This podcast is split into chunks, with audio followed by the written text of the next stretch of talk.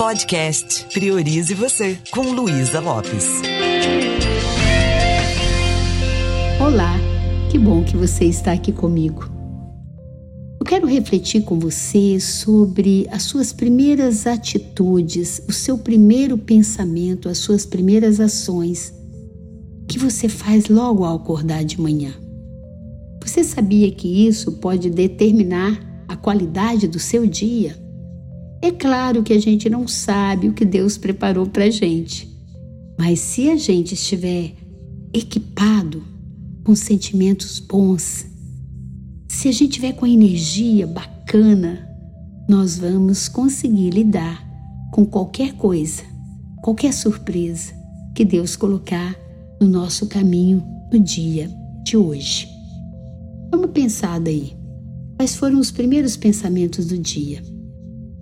Você acordou sorrindo, alegre.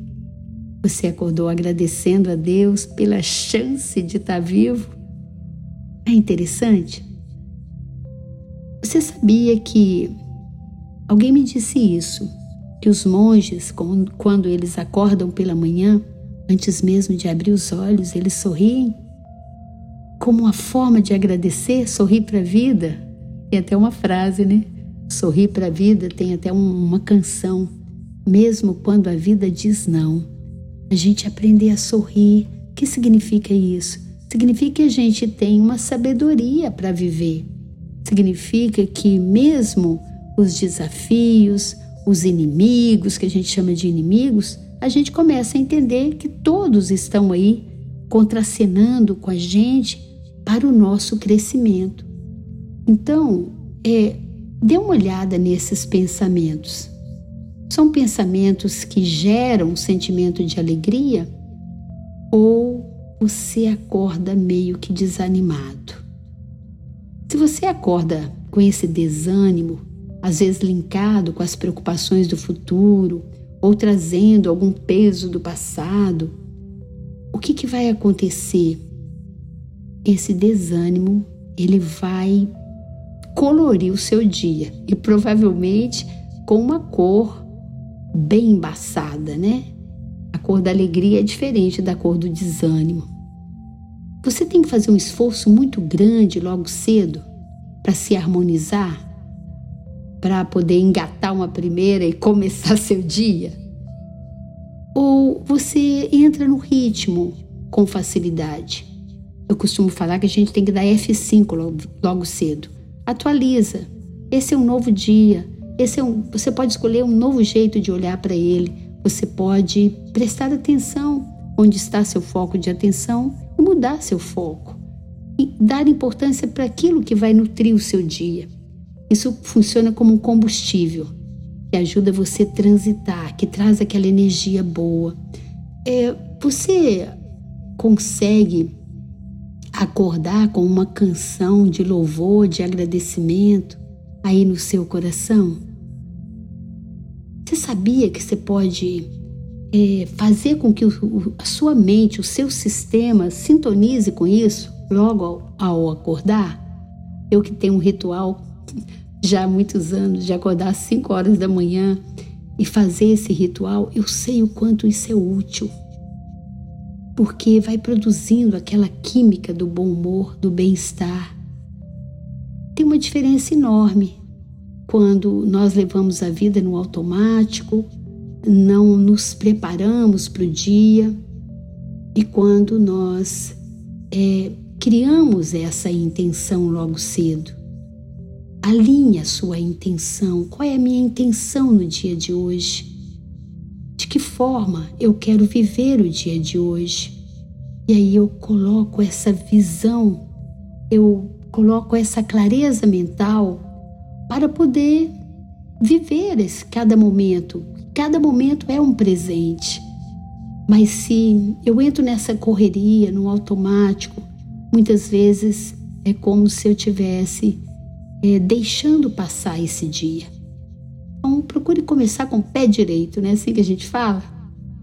Procure não se preocupar tanto com o amanhã. Cuide do seu agora. É hoje que importa. Né? Eu falei disso no, no episódio anterior. O nome desse momento é presente. Abra esse presente, se lambuze desse presente, desfrute desse presente. É, é hoje que importa. O que, esse dia de hoje vai trazer para que eu possa crescer com ele? E o que eu vou entregar para esse dia de hoje? Que tipo de memória eu vou construir na mente das pessoas que são tão caras para mim? Serão memórias afetivas, positivas? Ou eu vou, sabe, tratar as pessoas de qualquer jeito? Então, se de manhã, se todos os dias eu me conecto com essa intenção maior, você vai fazer com que o seu dia seja um dia de muito sucesso. Por quê? Porque você se conectou com essa fonte, com esse eu superior e você alinhou pensamentos, sentimentos, atitudes com essa sua intenção maior. Então, tudo que você fala de manhã, tudo que você faz, é, de alguma forma vai fazer com que seu dia vale a pena ou não. Você já escutou de manhã uma música que você não gosta? uma música que você critica, aí tá aquela musiquinha lá e de repente aquela música vai sendo pano de fundo para o seu dia? Ou você já teve assim uma discussão com alguém que você ama, saiu mal-humorado de casa e você viu que a sua energia mudou? O seu estupim ficou curto demais? Você ficou impaciente? Então trate as pessoas com palavras amorosas, Antes de sair de casa, vai lá no espelho, olhe para você com aquele olhar apreciativo, construa ao olhar no fundo dos seus olhos uma intenção para esse dia, porque é você que tem que cuidar desse ser humano tão especial que é você.